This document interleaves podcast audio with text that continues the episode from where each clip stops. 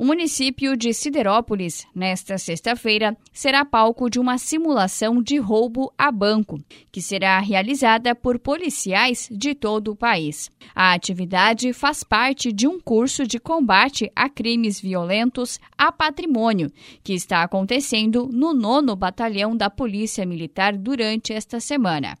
O trabalho, conforme o Major Mário Luiz Silva, coordenador do curso, é mais uma das ações colocadas em prática para qualificar e redefinir protocolos adotados pelas polícias em situações similares à vivida há um ano em Criciúma durante o assalto ao Banco do Brasil. Ao longo desse ano, depois do, do assalto, né, nós passamos, passamos o todo esse período, né, nos preparando, mudando, mudando de hábitos, é, melhor nos equipando, melhor capacitando o nosso profissional, nosso policial.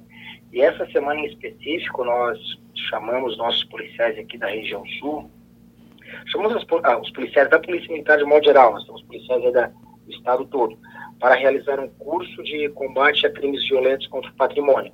São esses crimes de roubo às instituições financeiras.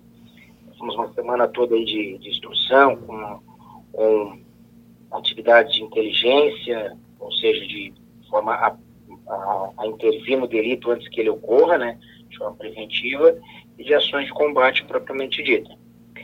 É, os alunos tiverem uma, uma bateria de, disciplinas teóricas. No dia de hoje, eles já estão começando a desenvolver planos de defesa para as cidades e hoje eles já estão em campo, fazendo levantamento de, de, dados, de locais, de rotas de fuga, de como intervir em um eventual combate.